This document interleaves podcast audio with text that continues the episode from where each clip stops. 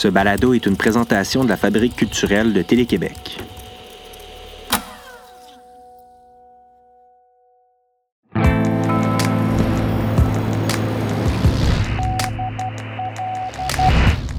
La nuit noire qui suspend les fonctions de l'œil rend l'oreille plus prompte à percevoir. De ce qu'elle prend au sens de la vue, elle rend le double à l'ouïe. Vous écoutez Signal Nocturne.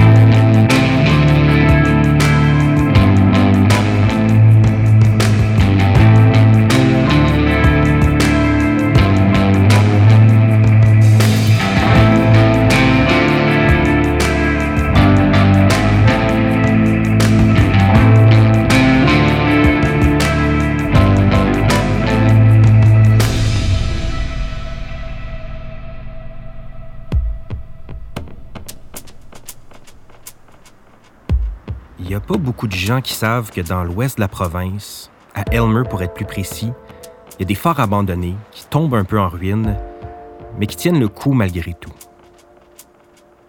Ils sont là presque invisibles dans le paysage des tours de bureaux du gouvernement fédéral et on peut les apercevoir entre deux complexes de condos et un panneau de station de gaz.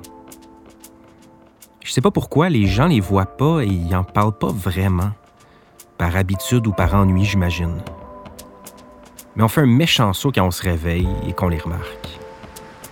Ça arrive surtout le soir, la fin de semaine, quand la ville dort et qu'il y a des signaux lumineux qui sont projetés des salles de spectacle, des cinémas, des cafés et des galeries. On a la chance, mon collègue François et moi, d'être installés ici, dans un vieux phare, pendant que la crise passe. François et moi, on se voit pas. Il est dans un autre studio, dans une autre pièce qui est accessible par une autre porte extérieure. Alors on se voit jamais, même si on vit sous le même toit. On l'entend pas vraiment non plus, il est assez discret. Mais c'est lui qui émet le signal. C'est un peu le gardien du phare. Il regarde l'horizon, il allume le feu, il surveille, et c'est lui qui se rend au bout de la nuit. La raison pour laquelle François et moi on est ici, c'est pour vous transmettre la voix des dramaturges, interprètes, autrices, auteurs qui ont plus accès aux scènes de la province pour se faire entendre. Pendant que la crise dure, je vous propose qu'on finisse nos semaines solitaires ensemble. Ce soir, les mots de Sarah Kane traduits par Guillaume Corbeil et livrés par Sophie Cadieux, la voix du narrateur de neuf titres provisoires, porté par son auteur Mani Soleiman Lou, et un monologue d'Achille, interprété par Emmanuel Schwartz dans L'Iliade de Homère, réimaginé par Marc Beaupré. Il y a aussi des fantômes et des monuments du milieu théâtral qui vont venir nous visiter dans les prochaines minutes, question de nous éclairer grâce à leurs sages paroles. Vous entendrez la regretter André Lachapelle et le metteur en scène André Brassard. On commence avec Sophie Cadieux, ambassadrice de la Fabrique culturelle, qui devait être en tournée pour 4.48 Psychose de Florencio. La comédienne a reçu en 2016 le prix de l'Association québécoise des critiques pour ce rôle. Elle l'a présenté à Paris en 2018 et devait refaire trois semaines de tournée en Suisse et en France. 4.48 Psychose, c'est la cinquième et dernière pièce écrite par la Britannique Sarah Kane, qui s'est enlevée la vie à 28 ans. La pièce a été montée pour la première fois en 2000, un an et demi après le suicide de son autrice. J'ai l'impression qu'en entendant Sophie Cadieux dans cette version brillamment adaptée par Guillaume Corbeil, vous allez vouloir vous plonger dans l'œuvre de Sarah Kane.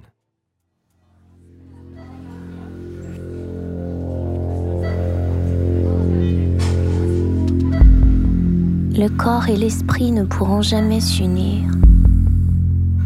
Il faut que je devienne qui je suis déjà et jamais je ne vais arrêter de crier contre cette incongruité qui maintenant me lie à l'enfer. Espérer naïvement ne pourra pas me retenir. Je vais me noyer dans la dysphorie, dans les temps froids et noirs de mon être, le gouffre de mon esprit immatériel. Comment est-ce que je pourrais retourner à la forme maintenant que la pensée formelle m'a quitté? Jamais j'approuverai une vie comme celle-là. Ils m'aimeront pour ce qui me détruit. L'épée dans mes rêves, la poussière dans mes pensées, la maladie qui se propage dans les replis de ma conscience. Chaque compliment arrache un morceau de mon âme. Une tête de meule expressionniste qui s'immobilise entre deux fous. Ils connaissent rien. J'ai toujours vécu en liberté dernière d'une longue lignée de kleptomanes littéraires, une tradition qui a fait ses preuves. Le vol et le geste 20, 20, 20, 20 sur une route sinueuse vers l'expression. Un paquet de points d'exclamation épelle la dépression nerveuse imminente. Juste un mot sur une page et le drame apparaît. J'écris pour les morts. Pour ceux qui ne sont pas nés. Après 4h48, je ne parlerai plus jamais. Je suis arrivée à la fin de l'histoire effrayante et dégueulasse de cette intelligence enfermée dans une carcasse étrangère et abrutie par l'esprit pervers de la majorité morale. Ça fait longtemps que je suis morte. Je retourne d'où je viens. Je chante sans le moindre espoir en équilibre sur la frontière. RSVP. Vite.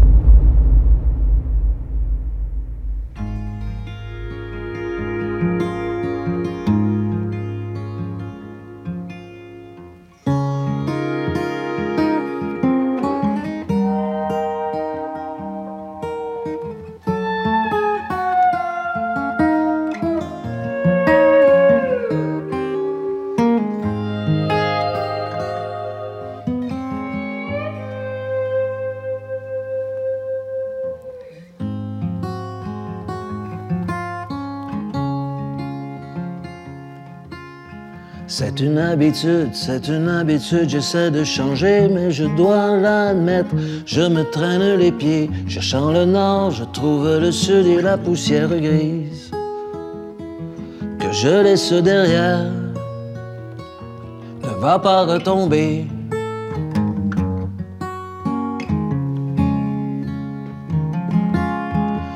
Revenir, attendre le pire qui ne viendra pas, comme pour me faire mentir, aussi bien continuer dans la gravelle, qu'importe le ciel, il peut tomber des clous. Sur ma tête de bois, je resterai debout.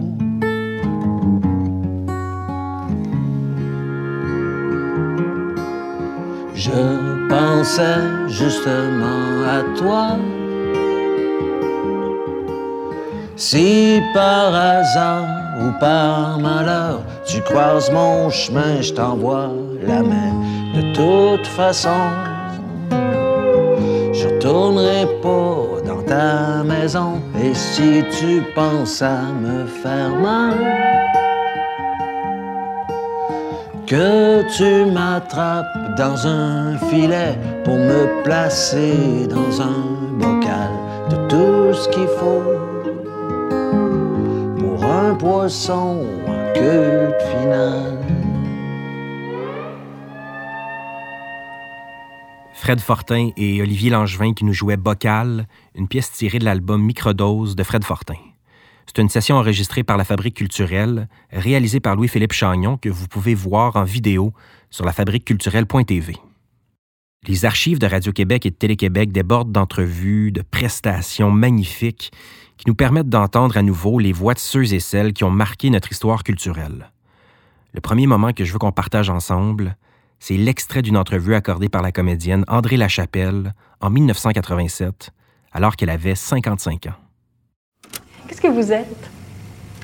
Oh, très drôle, finalement. J'aime beaucoup rire et puis je suis très folle.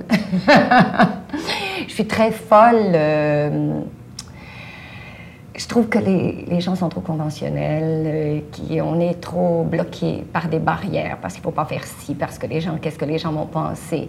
Mais moi, j'aimerais autant me mettre à chanter dans la rue ou me mettre à danser dans le métro, euh, le faire, et j'aimerais qu'on puisse le faire. Est-ce que le théâtre vous aide? Ah, le théâtre m'aide beaucoup. Il m'aide à comprendre, euh, à avoir une grande psychologie des personnages. Parce que c'est ça qui m'intéresse, de savoir qui on est véritablement. Il y a des, on, est d'une fragilité absolument abominable. Quand est-ce qu'on sait qu'on va pas poser un geste qu'on aurait pensé ne jamais poser? Quand j'étais enfant, par exemple, et que j'étais sur le haut d'une montagne, petite fille qu'on escaladait les montagnes, j'avais toujours peur d'être trop près des autres parce que j'avais peur qu'on me pousse ou j'avais peur de pousser quelqu'un. C'est fou, hein? Et je savais déjà qu'on peut faire à certains moments des gestes incontrôlables. Et ça m'a toujours hanté, quelque part. Et c'est ce qui me passionne dans ce métier-là, c'est de savoir qui sont les êtres. Pourquoi, à tel moment, dans un personnage, le, personnage fait, euh, pose tel geste, qu'est-ce qui a déterminé tout, le cheminement de, ça? C'est ça qui est fascinant. et c'est pour ça que les gens devraient tellement être intéressés par le théâtre, par les arts, parce qu'ils se découvrent à travers ça. Ils vont voir qui ils sont réellement. On joue eux. on joue ce qu'ils sont vraiment, ce qu'ils n'osent jamais dire dans la vie, ce qu'ils n'osent jamais faire. On le fait pour eux sur scène. Parce qu'au fond, la vraie vie, c'est au théâtre qu'elle s'exprime. Moi, je crois. Moi, je suis plus moi-même au théâtre que dans la vraie vie. Dans ce sens qu'au théâtre, j'ose dire à travers des personnages toutes les facettes, ou tous les ténèbres, tous les, tous les côtés sombres, tous les côtés lumineux aussi. Et je pense que chaque artiste, à, à travers un art, c'est là qu'il est plus vrai.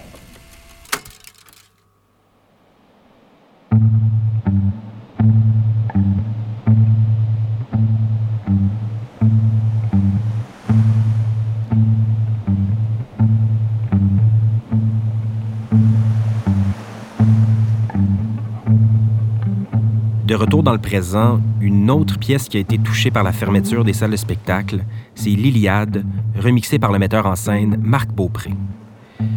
Avec sa compagnie Terre des Hommes, Marc Beaupré prend des classiques et souhaite leur donner une forme un peu plus moderne. C'est ce qu'il a fait avec Don Juan Uncensored, Caligula Remix, Hamlet Solo et plus récemment avec l'Iliade.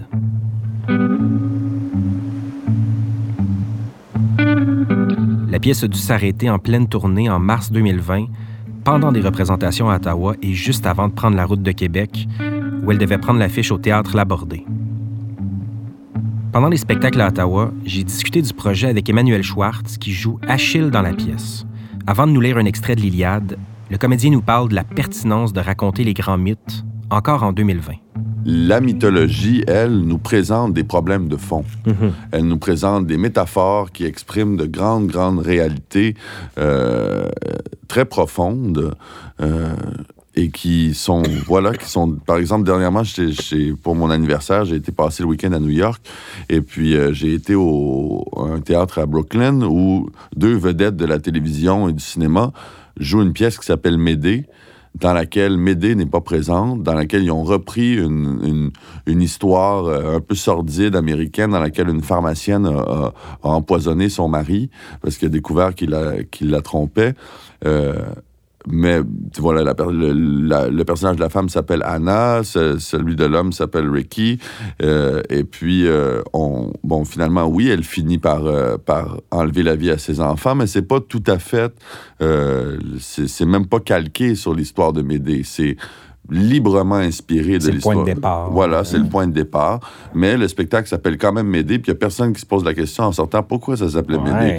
Euh, puis à ce sens-là, c'est un exemple parmi tant d'autres pour ne pas citer le travail de Marc, le travail d'Olivier Kemel, le travail de, de, de, tant de nos créateurs. Avec toute l'armée troyenne Les Troyens L'Iliade c'est l'histoire du conflit d'Achille. C'est du début où ils sont déjà sur les, sur les, sur les rives mhm. de Troie, qui serait la Turquie, je pense, aujourd'hui. C'est en face des, îles grecques. Et puis, euh, ils sont installés. Ça fait neuf ans qu'ils sont là, puis l'armée avance plus parce que le, château fort de Troie est imprenable. Et puis, Achille, finalement, va gagner une grande bataille mais la ville de Troyes reste imprenable. C'est ça, l'histoire de l'Iliade. tout, ça. Tout simplement. Avant le cheval de Troie. Ouais, ils réussissent pas à rentrer, puis ça finit là.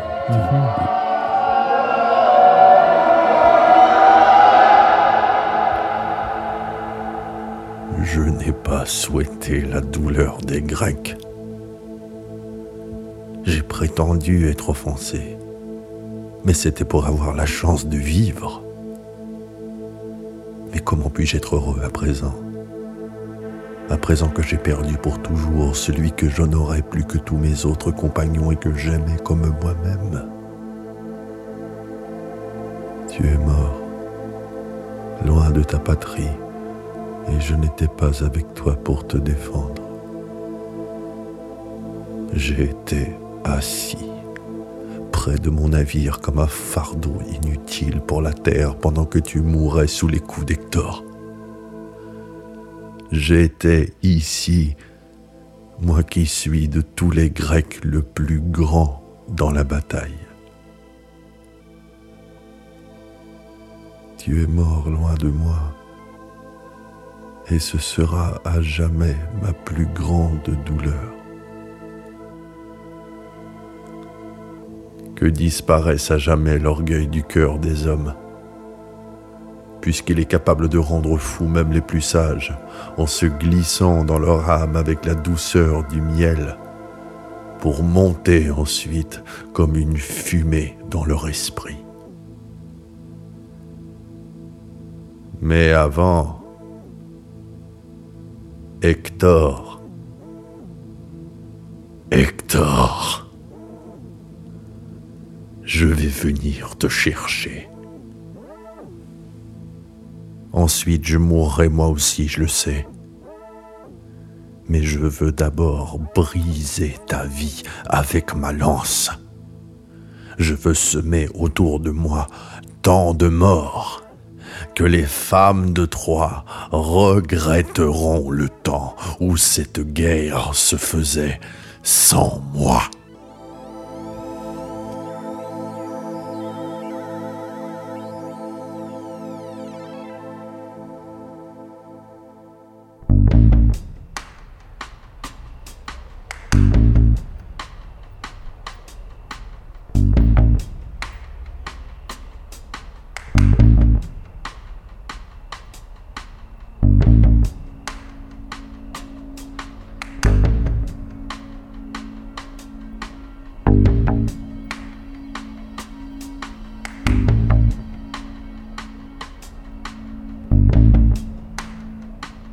Recule encore de quelques décennies pour un entretien avec le metteur en scène André Brassard, qui a aussi présenté beaucoup de tragédies et de comédies grecques, comme Lysistrata, Les Troyennes, Andromaque et Britannicus. À l'émission Bondy et compagnie de Radio-Québec, il parle de la notion de pouvoir. André, un metteur en scène, ça a du pouvoir. Un directeur artistique, ça a du pouvoir. Vous êtes donc un homme de pouvoir. Il paraît. Je le sais pas. C'est drôle à dire, puis c'est peut-être aussi un peu odieux là, de, ma part de dire je ne sais pas ce que c'est le pouvoir, mais je pense que dans le fond, je ne le sais pas. Ou je pense que c'est le genre de choses à laquelle, à un moment donné, on arrive à une étape où on dit hey, là, je vais. Puis on se rend compte que finalement, c'est pas vrai parce que, parce que personne n'en a vraiment. Mais j'ai peut-être un problème avec ça, je ne sais pas, je me suis pas psychanalysé là-dessus. Mais moi, j'ai l'impression que le pouvoir n'est pas une chose dégoûtante ni sale, ni. Euh, quand il est au service, puis là, c'est des mots épouvantablement qui ont été épouvantablement galvaudés, mais au service d'une cause. Au service d'un ego, je pense que ça, c'est pas très agréable de dire OK, haha, OK, il y a tous ces acteurs-là qui sont là, qui veulent travailler. Moi, je peux choisir lui parce que lui, il va être fin avec moi, ben, il va me donner des lifts ou ben, tout ça, faire même. Là, quand ça, je pense que c'est pas correct. Moi, je me, en tout cas, je me, je me je me règle ça dans ma conscience en me disant que, que quelque part, c'est pas pour moi que je fais ça. C'est pourquoi? C'est pour le théâtre. C'est comme un spectacle, c'est drôle, c'est un peu, j'en parle à mon aise parce que j'en ai pas d'enfant, mais c'est un peu comme un enfant. Tu peux pas faire un spectacle puis dire ça va être ça.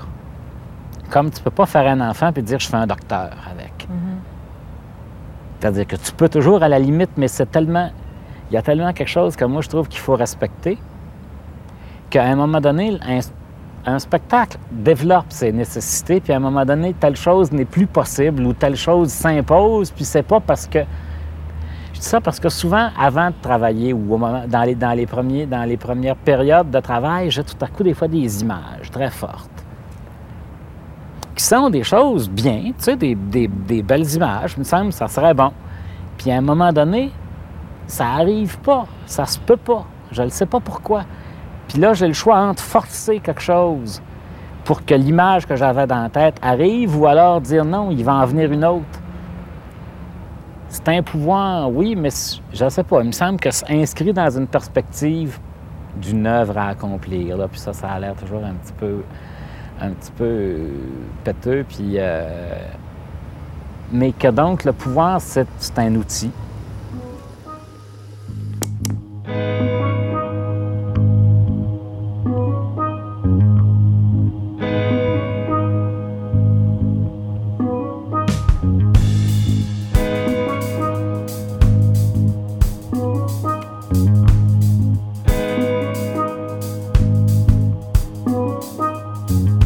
Notre dernier segment met en lumière la parole de Manny Soleiman-Lou, prolifique auteur, comédien et metteur en scène.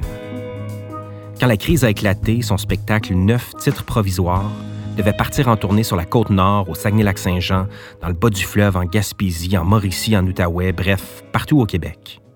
Ce soir, il nous offre un extrait de Neuf titres provisoires avec la complicité de l'Arsène Lupin. Première partie. Maintenant. Première scène. Ouverture. Le rideau s'ouvre, donne naissance à la scène. Henri Chassé reste là et regarde le regard des spectateurs qui, eux, découvrent le plateau. La croix géante au fond de la salle. Le tapis gris charcoal au sol.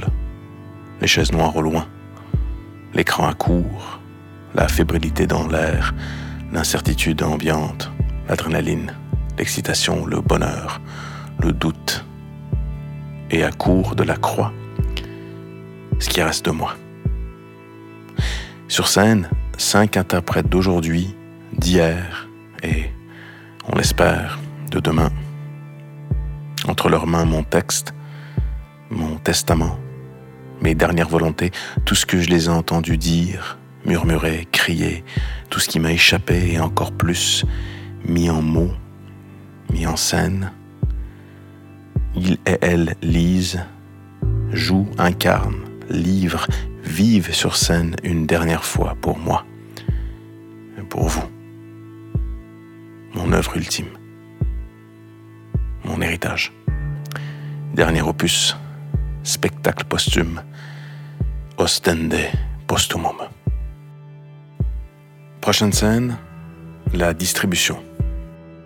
Lumière sur Marc Messier prince, grand, blond, yeux bleus d'un ciel bleu cliché. Ce même ciel bleu qui maintenant devient menace, car seulement sous la clarté d'un ciel bleu, les drones peuvent frapper. Apparaît Monique Spaziani, lunettes fumées aux yeux. Derrière ses lunettes, elle pleure Monique. Elle se cache Monique. Elle glisse Monique. Elle joue Monique. Lumière sur Mireille Métellus, sobre, sombre, solide, sage, souple, sanctifiante. En avant-scène, l'incomparable, l'indomptable, Pierre Lebeau et Henri. Euh, Henri. Ami, sœur, frère. Allez-y. Finissez la phrase que je n'ai jamais complétée. Posez un dernier regard pour moi. Enlacez une dernière fois dans vos bras. Laissez-moi finir d'exister à travers vous, la mort en quête de corps vivant. Pour vos bouches, vos langues, vos yeux, je serai guide. Vos jambes me porteront. Vos bras seront mes ailes, votre peau, l'habit que je porte. Mon cœur battra au rythme du vôtre. Respirez comme moi. Expirez, laissez-moi vivre une dernière fois sur votre souffle. Portez-moi. Alors que moi, moi, ça y est, c'est bon, ça commence, c'est là. J'entends les derniers battements de mon cœur. Je l'entends ralentir. Chaque coup résonne pour la dernière fois. Chaque battement est le dernier de sa race. Entre chaque pulsation pointe l'immensité du vide qui sera l'espace où se déploie le néant qui m'attend. Entre chaque pulsation, la vie défile devant mes yeux. Entre chaque pulsation, je comprends enfin le moment présent. Un dernier coup. Et la mort plantera ses racines dans le cœur du vivant. Alors, à vous tous réunis ici ce soir, à l'écoute, sur scène comme dans la salle. Merci d'être là, pour moi. Encore une fois. Et maintenant, théâtre.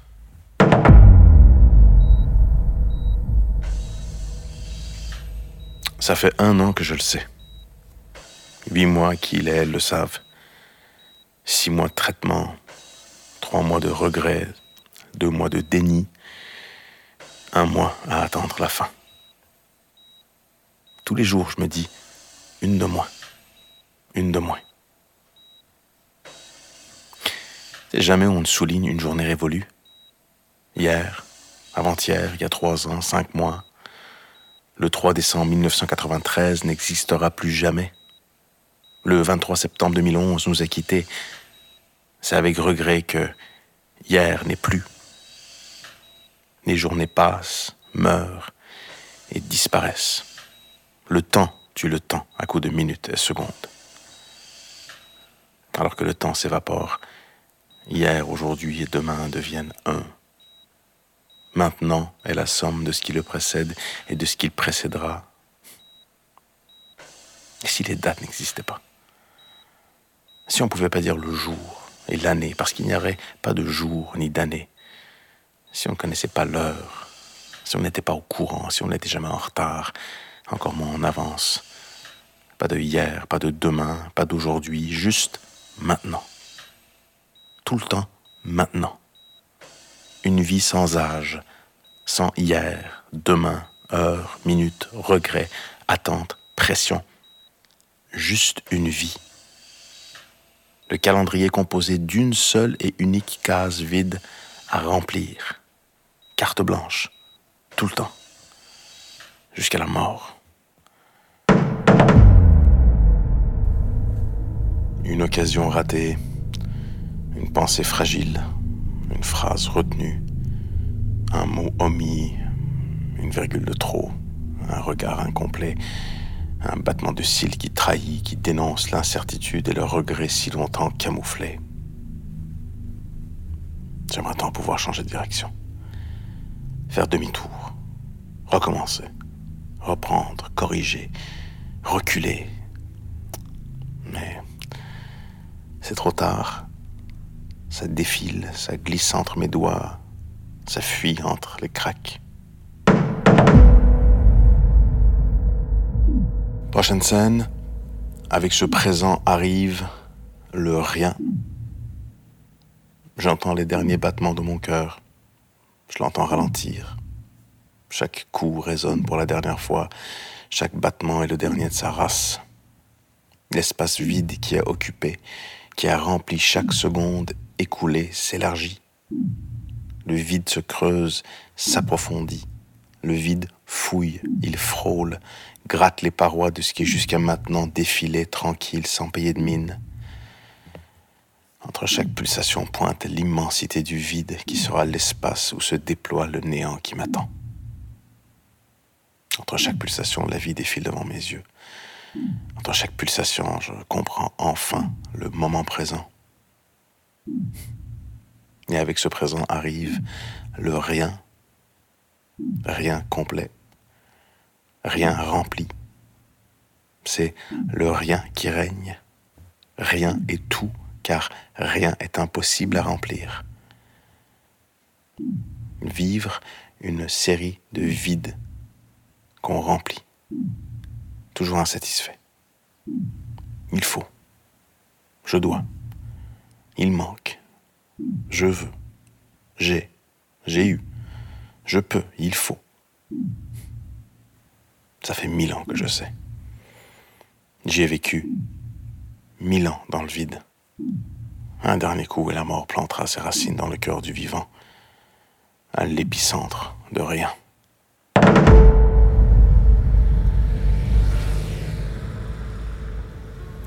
J'ai parfois l'impression que les mots issus de la diversité ont remplacé le mot nègre. Nègre a le mérite d'être clair. Une couleur, c'est clair. Noir, nègre. C'est dans la bouche de l'autre que ça pourrit. Issu de la diversité, c'est toujours aussi flou, peu importe la bouche qu'il dit. C'est rien, issu de la diversité. Tout le monde est issu de la diversité. Pas une seule personne dite issue de la diversité ne se considère issue de la diversité. Ça n'a pas de couilles issu de la diversité. C'est lâche issu de la diversité. Je suis une femme noire, actrice, vieillissante et maintenant issue de la diversité. Je suis tout, sauf comme toi. Eh bien, je préfère être pleinement noir que largement issu de la diversité.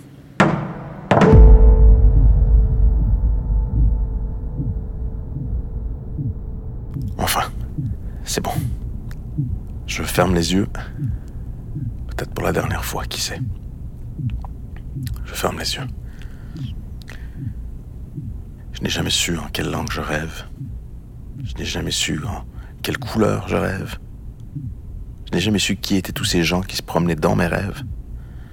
Je n'ai jamais su si j'étais moi aussi un inconnu dans le rêve d'un autre à mille milles de moi. J'ai volé comme les oiseaux. J'ai frôlé le fond des océans dans un banc de poissons. J'ai visité à la fois l'Inde et New York à l'intérieur de la même seconde. J'ai perdu des dents, des cheveux, des ongles. Je me suis perdu dans une forêt. J'ai fui des loups, des ours, des monstres inimaginables que j'ai imaginés. Je n'ai jamais su si je rêvais pendant trois minutes, ou une heure, ou deux secondes, ou sans arrêt. Je n'ai jamais su si notre vie était parsemée de rêves, ou si nos rêves étaient interrompus par la vie. Troisième partie, le bout du tunnel. J'abandonne. Je m'abandonne à rien. Je ferme les yeux avec le souhait de fabriquer sans arrêt pour l'éternité. Et là, là, peut-être qu'on se retrouvera. Ouais, l'inconnu dans ton rêve sera moi. On volera ensemble. Je serai dans le même banc de poissons que toi, au-dessus de toi. Je porterai le visage de qui tu veux que je sois. Je serai figurant, passant, loup, ours et monstre sur tes pas. Je me promènerai de rêve en rêve, sans limite, sans arrêt, dans rien. Plus rien. J'entends les derniers battements de mon cœur. Je l'entends ralentir. Chaque coup résonne pour la dernière fois. Chaque battement est le dernier de sa race. Je ferme les yeux. Je pars là où l'impossible est enfin possible. Ouais, là où l'impossible se déplie. Page blanche sur laquelle la suite s'écrit. L'impossible qui rend le possible possible. Un dernier coup. Et la mort plantera ses racines dans le corps du vivant, à l'épicentre de rien. Une dernière fois. Tout dire. Chaque dernier mot lu s'installe sur le cœur de l'autre. Chair de poule. Je m'accroche, je révise, je corrige, je réalise. Ma pensée se déplie, mes émotions glissent sur les mots. J'invente parce que j'oublie. Chaque mot que je rajoute remplace le mot qui s'efface. Dernière scène. La fin. Lumière. Forte. Éblouissante. Une fine pluie tombe sur scène. Un vent colossal souffle. Les chaises tombent, revolent, heurtent et déchirent les rideaux noirs qui enveloppent la scène. La croix au fond se décroche, explose. Il s'échappe de la croix lumineuse maintenant en morceaux, une lumière aveuglante qui brûle les yeux des spectateurs. Le vent s'intensifie. Le cercueil bascule et tombe, s'ouvre. Des milliards d'asticots rampent sur scène. Une forte odeur de putréfaction envahit la salle. Le vent hurle. Le tapis est emporté. Les asticots revolent, tombent sur les spectateurs, dans leur bouche, sur leurs cheveux, dans leurs yeux. Certains spectateurs se mettent à vomir, pleurant, alors que d'autres se lèvent et applaudissent. La scène est maintenant recouverte d'eau. Une pluie torrentielle inonde l'espace de jeu, le parterre. L'eau monte rangée par rangée. L'eau avale, cheville, mollet, genou, cuisse, bassin, ventre, poitrine, cœur, cou, menton, nez, yeux, front. Les spectateurs sont submergés. Le théâtre est englouti en lui-même, noyé. Le vent arrache le toit du théâtre. Les murs tombent. Le théâtre s'effondre sur lui-même. Et au loin dans le ciel, les éclairs frappent les immeubles encore debout, ce qui reste du centre-ville. Les flammes dévorent tout. C'est l'enfer. Les oiseaux tombent du ciel, les poissons sortent du fleuve par millions, l'apocalypse, fin du monde. Les spectateurs hurlent mais restent là, fidèles. Pas tout de suite. Encore un peu. Je récapitule. Dernier discours. Épilogue. J'aurais dû m'immoler. Me brûler sur la place publique. J'aurais dû me jeter en bas d'un pont. J'aurais dû me faire exploser. J'aurais dû faire résonner, laisser trembler. J'aurais dû marquer à jamais. J'aurais dû m'assurer de ne jamais me faire oublier. J'aurais dû laisser une trace. J'aurais dû m'en foutre. J'aurais dû lui dire que je l'aimais. J'aurais dû lui dire que c'était possible. J'aurais dû lui dire que je m'en foutais. J'aurais dû lui dire merci. J'aurais dû lui dire pardon. J'aurais dû être à l'écoute. J'aurais dû me taire. J'aurais dû lui dire va te faire foutre. J'aurais dû essayer. J'aurais dû y aller. J'aurais dû ne pas avoir peur. J'aurais dû avoir du courage. J'aurais dû ne pas jeter. J'aurais dû. J'aurais dû. Et là, il est trop tard. Trop tard. Ou peut-être pas, je ne sais pas. Je n'ai jamais su. Rien du tout. Je doute, tout le temps. J'ai toujours douté. J'en suis sûr, j'ai toujours douté. Je pense. J'ai peur. Je tremble. Je ne veux pas. Je tente de m'accrocher. Dans mes cheveux, le souvenir de tes mains. Sur mon dos, les traces de tes ongles. Sur mon cou, ton souffle humide. Dans mes bras, ton. Sur ma joue, tes. Dans tes bras, je. Tu m'as. J'ai pu. Je sais plus. Que des couleurs. Bleu étalé, orange noyé, vert inondé, gris soulevé, rouge génocidé, noir enchaîné, blanc apeuré. Mais. Mais il nous reste encore du temps, non? Un demi-siècle, c'est possible? 40 ans? 30 ans, c'est beaucoup? Quand même. Tout ce qu'on peut accomplir dans un quart de siècle. 10 ans. Il me reste une décennie, c'est pas rien. Un peu moins. 8. 7. 5. L'amour dure 3 ans, fait que tu sais, c'est beaucoup. Il peut se passer tellement de choses en 2 ans. 365 jours. 6 mois. 24 semaines. 1 mois. Bissextile. 3 semaines, un peu moins. 20 jours. Une quinzaine de jours. 2 semaines. Une semaine complète. 72 heures. 48 heures. Une journée complète, quand même. La nuit, longue, 12 heures, reste à mes côtés. On a tout l'après-midi. Cet après-midi. Midi. Une coupe d'heure pour te dire que c'est trop tard.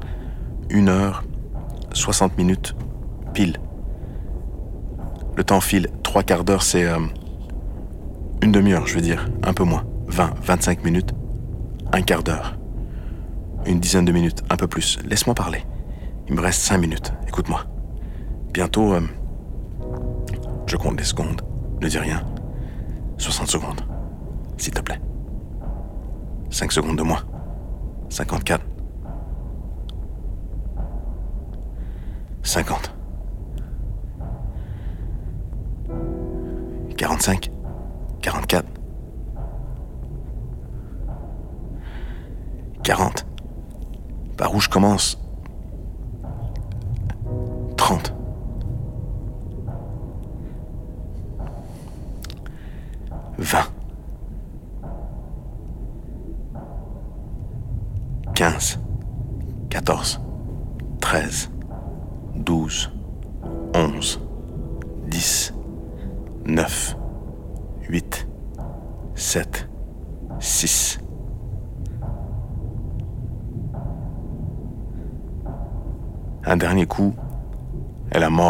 Ses racines dans le cœur du vivant.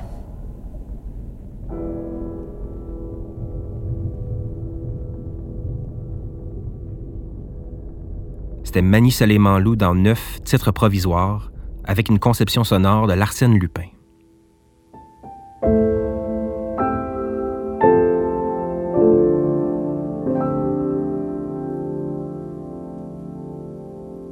Avant de vous dire au revoir, je veux remercier tous ces gens qui ont rendu cette émission possible. François Larivière à la technique, à l'habillage et la musique, Stephen Boivin à la musique et à la conception, François Desrochers et Nadine Deschamps de Télé-Québec Outaouais-Laurentide, la rédactrice en chef Jeanne Dompierre, les dimestres Sophie Richard. Et Elena Babova-Gureva aux archives.